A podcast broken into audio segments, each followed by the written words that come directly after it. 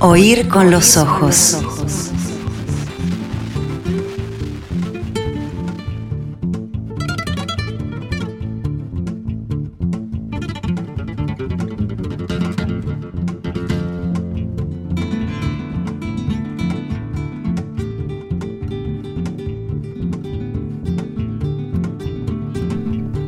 La voz, los libros de Virginia Mórtola son suficientemente conocidos para suficientes eh, lectores, eso sí, asociados siempre, invariablemente, hasta ahora, a la literatura infantil y juvenil, de la que Virginia es especialista, por estudiosa, por autora de hits, como La ventana de papel o Sim Sala Bim.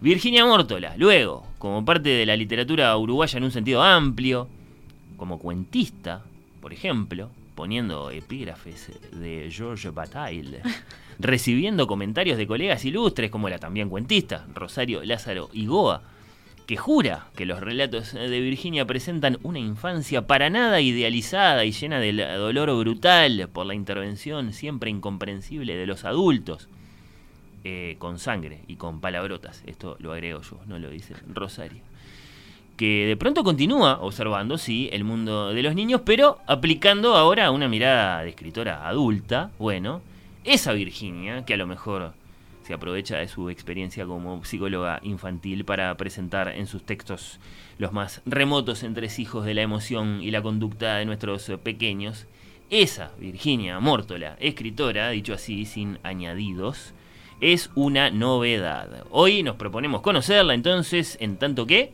la autora de los cuentos reunidos bajo el título Ni Dios sabía.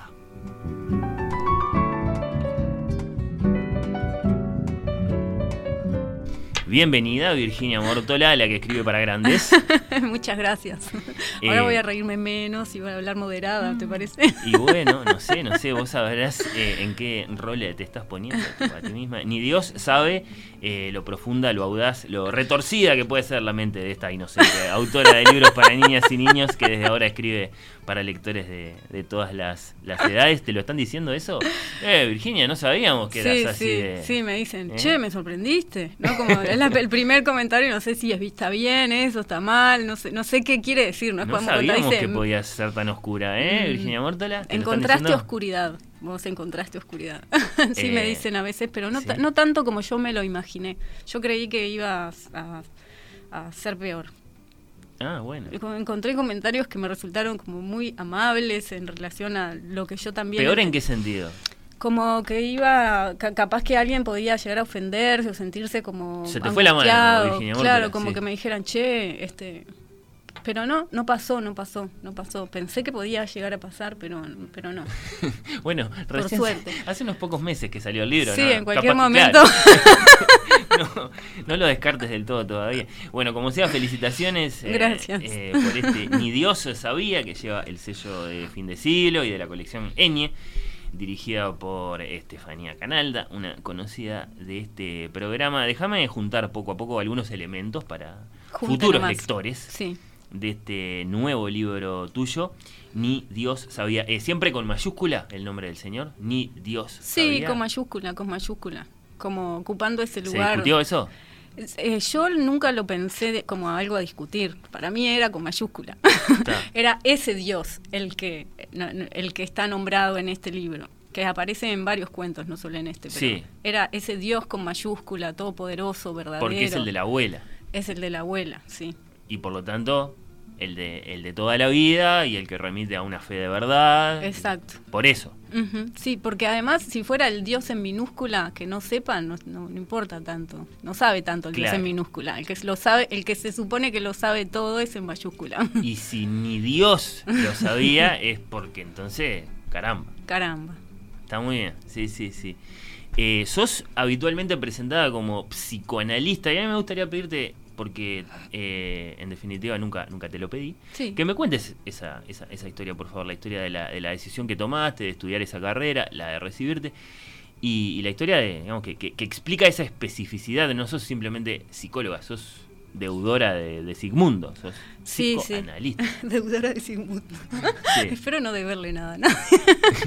no, claro, sí, los recorridos fueron bastantes antes de llegar a, a estudiar psicología. Cuando estudié psicología, este, fui optando dentro de la carrera este, los, las, las materias que se vinculaban con, con el psicoanálisis, pero también otras, ¿no? Como que fui investigando dentro de lo posible en la formación.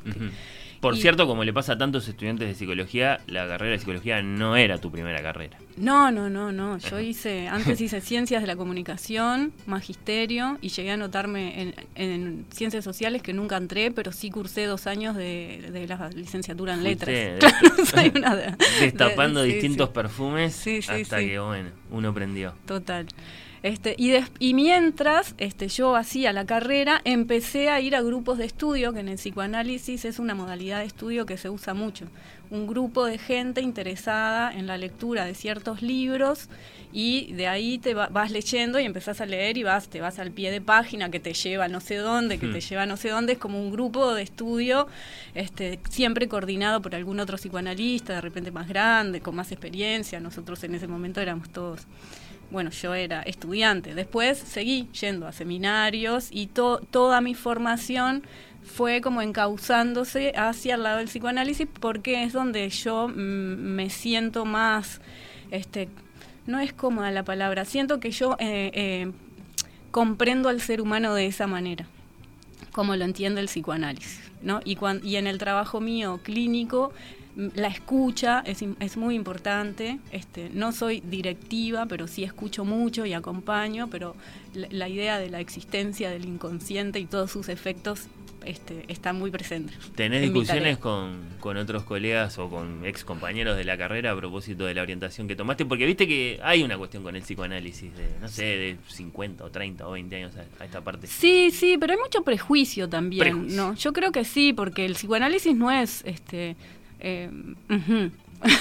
Claro. Un- una persona sentada que te hace, no, me- y además desde Freud hasta este momento ha, ha- ha- pasado mucho Claro. y se sigue estudiando muchísimo y este Freud, Melanie Klein, después Lacan, Alush, ahora un montón de gente que estudia. Sí, es, es una mm, es un modo del pensamiento que, y, y de, de entender al ser humano que no va con las corrientes pragmáticas que son más de los Estados Unidos, más vinculadas al conductismo, pero pero yo creo que es un ¿Cómo mo- lo llamaste? ¿Un modo de pensamiento? que no es tan pragmático Sí. sí, como el de las corrientes de Estados Unidos que o de los conductismos que están centrados en la conducta. Hay algo más de poder escuchar al otro en relación a su deseo y eso sí es un trabajito más artesanal, no tanto de la intervención. Y bueno, y hay, este mundo no está muy en sintonía con, con lo artesanal siempre.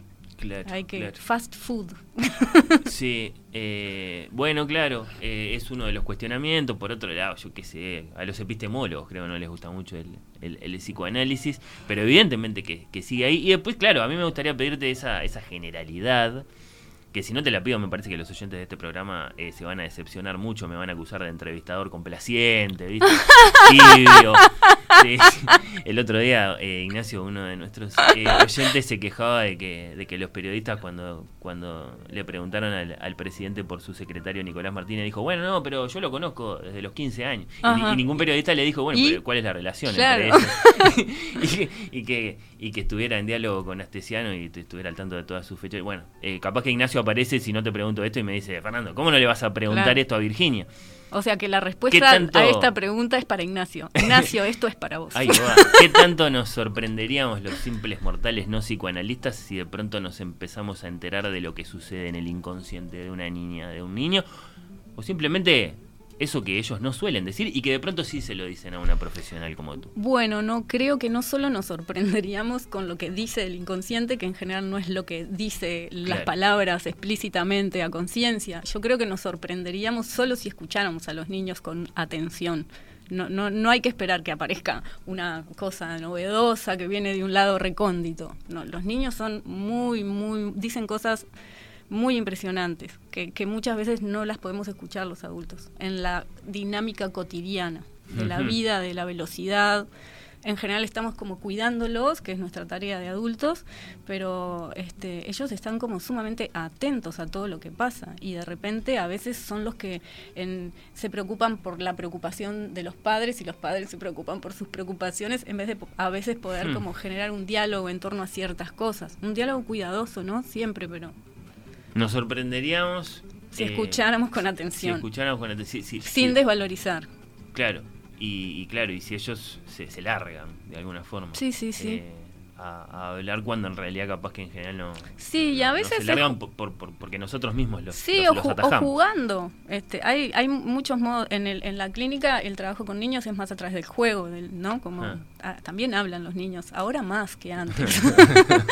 Este, también hablan. Eh, sí, pero, pero hay, hay como una modalidad de la expresión y de la gestualidad y del juego y de las preguntas que, que la escucha de eso ya, si, si es una escucha atenta. Puede ser revelada. Sí, Sí, yo creo que sí. Ahí va. Por supuesto, también te tengo que preguntar, eh, a medida que me voy aproximando al, libro en sí, a este Nidioso de Sabía, si te aprovechaste, cuánto te aprovechaste de tu experiencia eh, de consultorio para la, imaginación y la redacción de estos cuentos? Yo creo que no mucho, ¿sabes? Mira. A mí me parece que me apoyé más como en mi mis vivencias de infancia, como no, no, diría que es un libro autobiográfico, pero sí hay una mirada, este, muy, un registro muy claro, como un recuerdo muy claro de las sensaciones, los pensamientos, momentos de la infancia, y que sí, que eso hace también que cuando yo escuche, escuche, claramente escucho a los niños, veo lo que piensan, cómo lo piensan, la sexualidad infantil es algo que aparece todo el tiempo, este, incluso con censura de parte de los niños a veces, a veces si son más pequeños no, pero está ahí, es cuestión de no asustarse y ver qué, qué pasa con eso, ¿no? Entonces, no sé si, yo supongo que uno se nutre de todas las cosas, una, ¿no? De todas las cosas que te van rodeando, ¿no? las pasadas y las presentes. Y, en mi trabajo claramente yo estoy escuchando todo el tiempo y seguramente eso está como funcionando adentro mío, aunque yo no esté pensando en eso, pero por algo me interesan esos mundos también, hablar de eso, si no capaz que escribiría de otra cosa, no estaría escribiendo sobre eso. Sí, sí. Eh, a propósito y entre paréntesis, ¿no? Eh, a propósito de la relación entre psicoanálisis y, narrativa, ¿qué, qué onda? Eh, Bruno Bettelheim y su celebérrimo psicoanálisis de los cuentos de hadas. está, bueno ese libro? Eh, sí, es un libro de 1975 que fue revolucionario en su momento, además. Entonces creo que ese es un valor este, que tiene ese libro, de ser un libro que habla del psicoanálisis y del psicoanálisis vinculado a los libros, a la infancia, en un momento histórico en el que es novedoso e inaugural. Este, si lo leemos ahora, capaz que yo no acompaño todas las afirmaciones de él. Incluso ha cambiado muchas cosas. Él eh, hacía énfasis en que los libros eh, para niños tenían que tener finales felices para que salir del mundo este, ese por el que atravesás todas esas aventuras que pueden ser ingratas, salir como airoso. Este, y ahora hay otras ideas también, de que también hay muchos finales que no son felices, hay otra concepción de infancia. Él trabajaba con niños que estaban en situaciones complejas, de mucha vulnerabilidad, y, él eh, creo que uno de los grandes valores de Bruno Bettenheim es que revalorizó los cuentos este, clásicos de los Grimm y de Perrault, que estaban muy este, eh, atacados por considerarse crueles y violentos y él decía que bueno que algo de eso tenía también que ver con las experiencias humanas y que había que era mucho mejor leerlas y poder pensarlas y que pasen cosas para ver bueno qué sucede después con eso es un libro un, claro un trance de, como de, franqueza humana sí, ¿no? sí. Eh, en, digamos puesto en el lenguaje de esos de esos de esos cuentos en apariencia por momentos tan inocentes que que fue después una revelación para, para quienes volvieron a leer los cuentos en, eh, guiados por, por ese psicoanálisis de, este, de este autor. Eh, por otro lado, también me pregunto, ¿no? como generalidad, si, si los adultos estamos condenados a, cometer errores, básicamente, en la, en la educación de, de nuestros hijos, ¿no? Es decir, diría que, que no es posible Hmm. aprender, Que- que, cometer esos errores, esas brutalidades es natural. Me, me- me O impresionó la así. palabra condenados, me quedé pensando, no sé, sí, bueno, capaz que es como una especie de condena, sí, que de la que no se puede salir. No lo pensé nunca como condena, sí como la imposibilidad de, de la perfección. Porque diríase que pasan las generaciones y podríamos aprender, pero no, no, hay, hay que cometerlo los errores. Es que, es que claro, porque hay unos aprendizajes que son de la especie y otros que son singulares, de cada uno. Sí, sí. Entonces vos a veces, vos no aprendés de, solo de tu padre, vos aprendés en tu propia experiencia también. Y son todas distintas, será así. no sé si son todas distintas, pero yo creo que somos muy tercos y hasta que no hay algo que nos Ah. confirma, la- por lo menos yo, esto no lo hablo como profesional, lo digo como, como madre. El primer epígrafe de Ni Dios sabía ya es muy desolador, Virginia. Ay, Eh, sí. Entre un ser y otro hay un abismo, una discontinuidad. George Bataille. Eh, lo habrás elegido muy especialmente. Lo, lo Porque es el primer epígrafe del Sí, libro. sí, sí. Después le fui agregando los otros Sí. porque no quería. Porque sí lo que me pasó mucho durante la escritura del libro fue que yo sentía que, que, que era un poco desolador. y necesité, tuve esa necesidad este, de acompañar al lector. Yo no quería dejar al lector solo y desolado. Quería que, acompaña- que me acompañara en los caminos de la desolación, pero no dejarlo ahí abandonado. ¿no? Entonces después les ag- le agregué los otros epígrafes. Podemos caminar solos juntos. Sí, eh, entre el autor y, y los, y los relatos. Pero entre un ser y otro hay un abismo. Ujú, Sí, ¿querés que diga algo de eso? No, no sé. Digo, digo, Sí. digo. Ver, Y bueno, es una idea que, que, que aco- acompaño a Bataille y una sensación este, en la que hay un punto, en algún lugar estamos como solos. Está una cuestión muy filosófica, ¿no? Y no hay conexión posible. Y solo hay algo que es solo tuyo, sí. Hay un punto ahí en el que el otro es el otro y vos sos vos. y por más que nos acompañemos y que yo creo que eso mismo, por- esta es mi idea, ¿no? Yo creo que esa sensación misma y este es la que hace que, que generemos cosas para estar juntos y tratar de comprendernos. El lenguaje es una, una herramienta de comprensión y de, y de, de- y de desen- desenten- y de malos entendidos también. Claro. Lo mismo sucede en el encuentro con las personas. Hay encuentro y no a la vez. Hay palabras y no hay palabras. Como esa sensación, hay una brecha mínima que en la que siempre hay como una pequeña distancia. Yo creo que esa pequeña distancia suena muy desoladora, pero también este, puede provocar la necesidad de construir puentes y encuentros con los otros para aliviarla, justamente. Por lo menos la urgencia de, de hacerlo. Después capaz que no sucede. Pero, pero va a ser movilizadora. Eso es lo, lo que estás diciendo. Y lo decís acá citando a este eh, George Bataille. Un hombre muy fascinante y muy tenebroso. Muy tenebroso. para quienes lo, lo- Mm. se asomaron a, a- a conocerlo.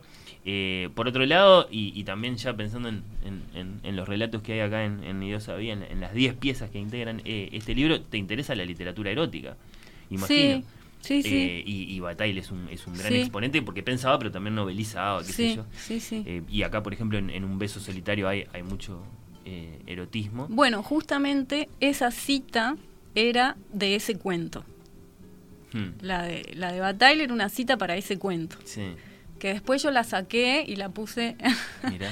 para, en el inicio. Pero esa cita fuiste, estuviste muy atento en eso. Eh, como habrás este, comprobado por, por accidente. ¿sí? no, no, bueno, pero capaz que no fue tan accidental. Ah, algo, bueno, algo, dale, dale. algo- Dale que es una entrevista.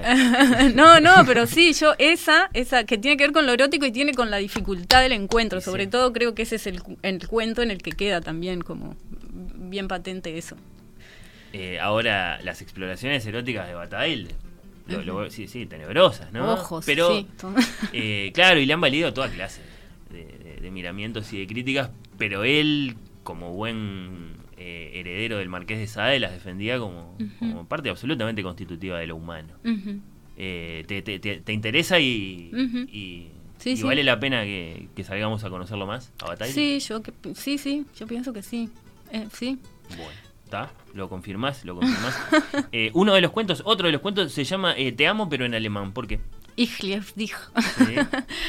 Porque es un cuento que, que, juega un poco con la idea del amor, ¿no? ¿Cuál es el idioma del amor? Eh, hay algo de eso, cómo, cómo se dice el amor, cómo se, se comparte, se ofrece. Entonces, eh, em, el título es Ich liebe dich, pero termina con la palabra te amo. Y en el medio hay una situación de, de, mucha violencia con una niña, ¿no? Que está haciendo los deberes y la mamá se enoja y hay un reclamo y le pega con el cinto y, y ella se refugia en unas sábanas que le regala su mamá, que son eh, de corazones las sábanas, y en las sábanas dice te amo en todos los idiomas. Entonces, mientras ella se protege de los latigazos, se protege con las mismas sábanas que le regaló su mamá, que dice I love you, je t'aime, eu te amo, ich liebe dich. Entonces, me parecía que el título tenía que ser en un idioma que no es el que comprendemos siempre del amor, pero que quiere decir te amo también. Sí. Eh, y poner eso tan tan tan familiar ahí de pronto hmm. como mediado por la extrañeza. Sí. Eh, bueno, creo que, creo que se va viendo, ¿no? Como estos cuentos que sí están predominantemente protagonizados por, por niños, eh, nos están señalando en una, en una dirección que no es la, la propia de los libros para niños. Eh, ya dije que son 10 las piezas que lo integran, este nuevo libro de Virginia Mortola, en algún sentido el primer libro de Virginia Mortola, ¿no? En, en, todos los sentidos. En, ¿Cómo en todos los sentidos? No, yo sos autora de un montón. de, adultos. Eh, sí, sí. Igual yo Sí, dale. No, que yo pienso que, que hay, hay libros que ya escribí que también son para adultos, que son para niños y para que son para niños y para Bueno, ahí viene una cuestión que hemos visitado más de una vez, que es eso de que, bueno, hasta qué punto los libros que llamamos para niños o para jóvenes, eh, los llamamos así por comodidad editorial o por complacencia. Sí, sí. Eh, me pasó mucho con Jardín Ambulante que lo leen adultos. Sí. Este, y La Ventana de Papel también. Ahí hablamos de, tu libro anterior y de uno de tus primeros libros. Y al primero, sí. Y, los otros eh, me encuentro más con niños, pero con esos dos me pasó particularmente que lo han leído muchos abuelos. Los dos, me han llegado abuelos. Es como curioso, ¿no? que abuelos, que me, en un grupo de abuelos una vez querían que fuera a hablar sobre la ventana de papel. Ahora, eso en cuanto a que sí, los buenos libros están dirigidos a lectores de todas las edades, sí. Pero claro, después está esto otro que, digamos, no, no, no. No, no, no puedes evitar hacer esta consideración. Sí. El, el, el, cuento que da título a este volumen, el que se llama Ni Dios sabía, es un cuento que eh, está salado. Está salado. ¿Está salado? A ver, contame. Y bueno. Ahora yo te entrevisto a vos. ¿Por qué está salado? Impresión. Eh, claro, es eh, hay una, una inocente voz infantil, pero que dice cosas muy serias muy seria que se mete con asuntos que imagino que deben ser muy complicados de manejar eh, cuando nos aproximamos en, diálogos a nuestros a nuestros pequeños. Eh, vos, vos, tenías claro que, que, ibas a contar eso que contás ahí, yo no voy a decir mucho. Lo querías contar. Sí, claro, sí, sí, a mí me parece incluso hasta natural. Eh, natural en el sentido de que hay cosas que no, no se dicen porque no se cuentan, no porque no pasen. No, claro los hijos no le cuentan todos los juegos sexuales a sus padres porque hay como una sensación ahí extraña de que eso capaz que no se hace, no se dice. No quiere decir que no suceda, no quiere decir que no haya preguntas que capaz que no se hacen. Ni que suceda como está contado acá, con, todas las, particularidades de, la historia. Eh, de estas protagonistas. Con detalle. Con detalle, sí, sí, sí, eligiendo cuidadosamente una palabra u otra, palabras fuertes de pronto para, para ojos de, lectores eh, impresionables. Es el cuento más importante del volumen, Virginia, el que da título al libro, por eso... Es el, sí, es importante para mí ese. Es el más... Ese, sí, yo creo que sí. Después, yo creo que ese es como el que eh, terminó como de armar el grupo de cuentos, porque no es que yo pensé escribir este libro. Yo empecé a escribir cuentos, tenía cuentos, había publicado cuentos en algunas antologías.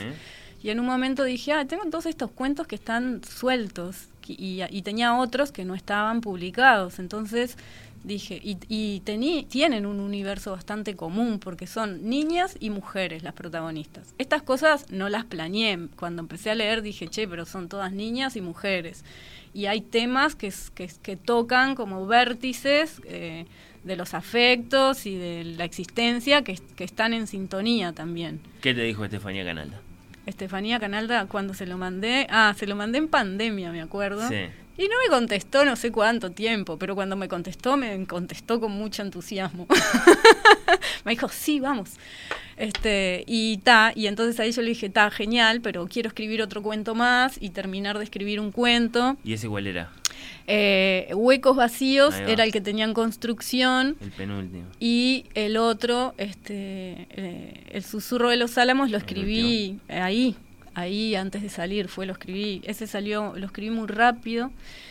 Eh, en relación a quizá que hay cuentos ahí que los escribí, los la primera boceto es de hace 10 años, ponele, ¿no? Como hay mucho tiempo en el medio y mucha reescritura, sobre todo cuando lo junté también ahí, este, volvía, a mí me encanta reescribir, es una de las cosas que más me gusta. Me gusta mucho escribir, pero me gusta mucho pensar como los cuentos con calma, porque cuando escribo a veces estoy un poco ansiosa, necesito como que se arme el mundo y después de que tengo el mundo armado, entro, eh, lo despojo, le agrego espesor, eh, soy más precisa, como que tengo momentos.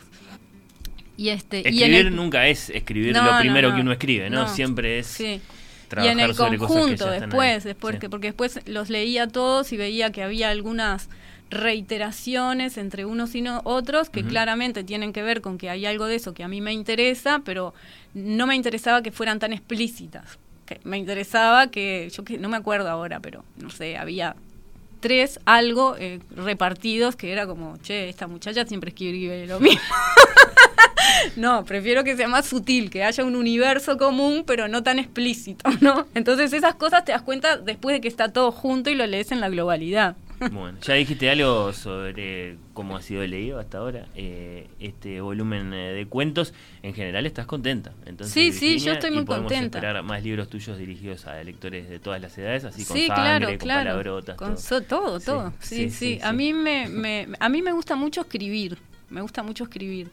Este, mm, yo no sé si me pongo a pensar esto va a ser para niños, esto va a ser para adultos. Eh, sí eso que lo piensen los editores. Sí, claro. O, yo también porque digo, ta, esto me interesa que especialmente que lo lean los adultos. Especialmente me interesa que los adultos escuchen voces que capaz que no siempre se escuchan con esta crudeza. Y no quiere decir que no existan. Entonces sí, capaz que me podía haber puesto a escribir sobre otra cosa, pero yo tenía como esa necesidad de decir, bueno, de visibilizar. Para mí es importante. Estas cosas las pienso después, no mientras estoy escribiendo no lo estoy pensando, pero después pienso, sí, claro, es que claro, yo escribo esto porque esto es parte del para mí, a mí me importa este visibilizar unas voces que a veces están un poco más ocultas o no las queremos escuchar o le damos vuelta porque nos incomoda mucho, porque es muy incómoda. La, el, universo de la sexualidad infantil, por ejemplo, es muy incómodo. La idea de tener que hacer un aborto es un momento muy doloroso. pensar en, el suicidio es una cosa horrible, espantosa, que no, no, no, te da ganas de ponerte a pensar en eso.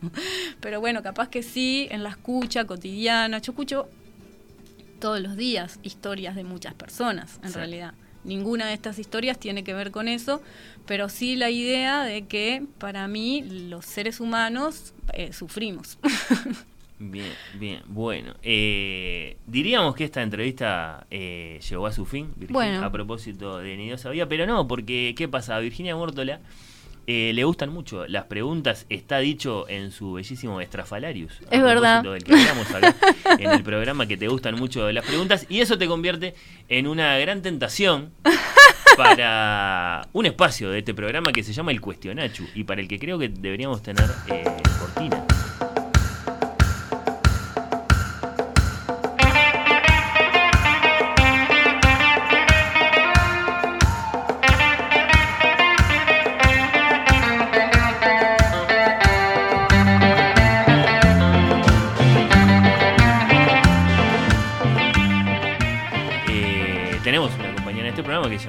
Mardero y a la que le sí, sí, sí, claro, claro. Eh, generó en un momento, hace unos años, un espacio que se llama El Cuestionacho que consiste en preguntas. Me encanta. Eh, Virginia, y tengo muchas preguntas para, vos, de esas que, de agua que tenés que contestar de manera breve y sencilla.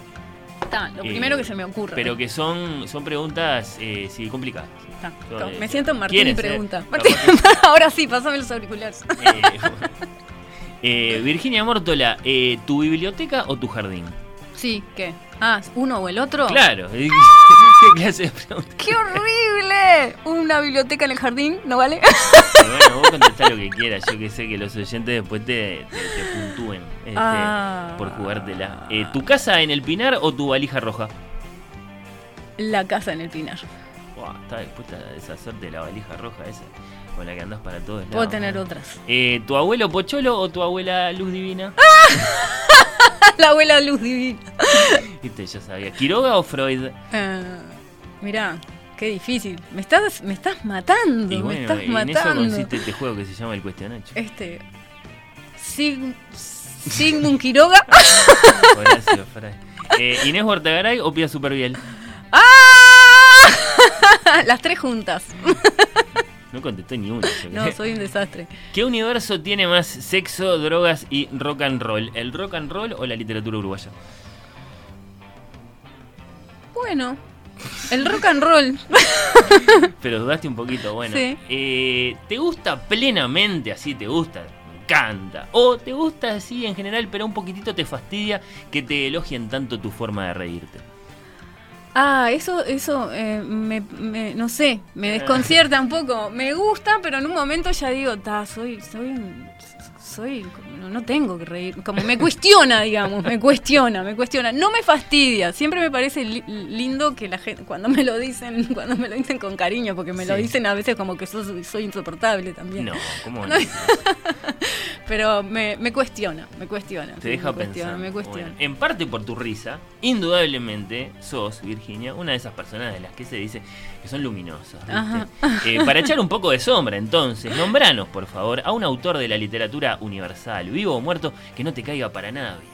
Uh, que no me caiga para nada bien, Sí. para nada. Sí. Y viste que te lo dejé amplio, ¿no? Sí, literatura universal, vivo o muerto. Te podría haber dicho uruguayo y vivo, pero no.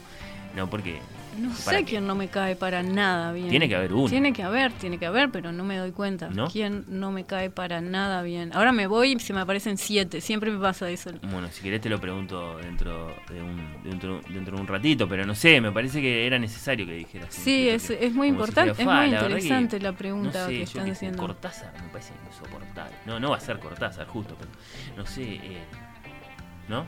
No se ¿Ninguno? me viene, no se me viene. Qué desastre, Virginia. Sí. Bueno, eh, queda pendiente. Pero hay, ¿eh? Sé, ¿Sí? sé que hay, porque ¿Sí? lo- me, me- me recuerdo diciendo, "Ta, no, me, me- no puedo continuar con esto. Tipo, Claro. yo leo mucho. Imagino que, no sé, el Marqués de Sade, por ejemplo, no, ese te cae bien. Me cae bien el Eh, Marqués de Sade, sí, sí, sí. Onetti. Onetti, bueno, Onetti es un- me, me Ta, asfixia lo- lo un poco, me asfixia un poco, me encanta, pero, pero un poco me... Bien. Mueve el cuello. Sí. Diciendo, tengo que salir de acá. Eh, finalmente, tenemos eh, dos ideas para cuentos infantiles. ¿no? Entonces, lo que yo te quiero pedir acá es que nos digas cuál de las dos te parece la más prometedora. Está, ¿no? perfecto, me encanta. son, son originales de este programa. La primera se llama, eh, o sea, la primera idea eh, sería para escribir un libro que se llamaría La Torre Misteriosa. La Torre La Misteriosa. Torre Misteriosa, sí. Atención. Eh, Carolina y Yamandú esperan ansiosos que llegue el día. Su amigo Pepe les dice que no se apuren. Desde hace mucho tiempo los dos se hacen muchas preguntas sobre la torre, Misteriosa. donde crecen enredaderas y bichos, las ventanas siempre están cerradas y las palomas revolotean como murciélagos. ¿Por qué? Eso me suena. ¿Por qué? ¿Por qué habrá tantas palomas? ¿Qué habrá en el fondo? ¿Sus habitantes actuales comerán palomas? ¿Serán una bruja y un hechicero? ¿Existirán las brujas y los hechiceros armados con una bombita de agua? Los dos amigos, Carolina y Yamandú, se pelean por el apoyo de Pepe y por ser el primero en llegar a la torre. ¿Tendrá alguno de ellos un final feliz? Esa es la torre misteriosa. Ajá. La otra eh, idea que, que tenemos acá, a ver cuál de la otra te parece la más prometedora, Es buenísimo. se llama, atención, Las alas de Ale. Las alas de Ale. Las alas de Ale, sí. Si abrís este libro como si fuera una ventana y saltás hacia el otro lado, serás parte de una aventura llena de personajes entrañables, magia y ternura. Porque del otro lado, cada cosa se transforma, incluyéndote a vos. Luis le da alas a Ale. No me dejas. Perdón, Luis, Luis le da alas a Ale y de pronto Ale deja de ser un hombrecito y se convierte en un jefe político. Eh, la- la- la- Que le da vida a lo que se te ocurra simplemente si le mandas un mensaje. Las alas de Ale. Pero cuidado, lo que sucede en la realidad no es tan maravilloso y el tiempo se acaba. En las salas, Las salas de Ale, Sí, vamos con sí, las sí, salas de vamos Ale. con las salas de Ale. ¿Te gustó? Sí, sí. me Eh, gustó. sí, sí. Eh, creo que a mí también. El título ya me gusta bastante. Sí, las salas de Ale. Nos quedó servido. Suena bien, suena bien. Las salas además, de las Ale. de. Sí, sí, sí, sí, sí. Virginia Mórtola, muchas gracias Muchas gracias a ustedes. por haber venido Me hoy. divertí mucho. Eh, y felicitaciones y muchos lectores para, para tu libro.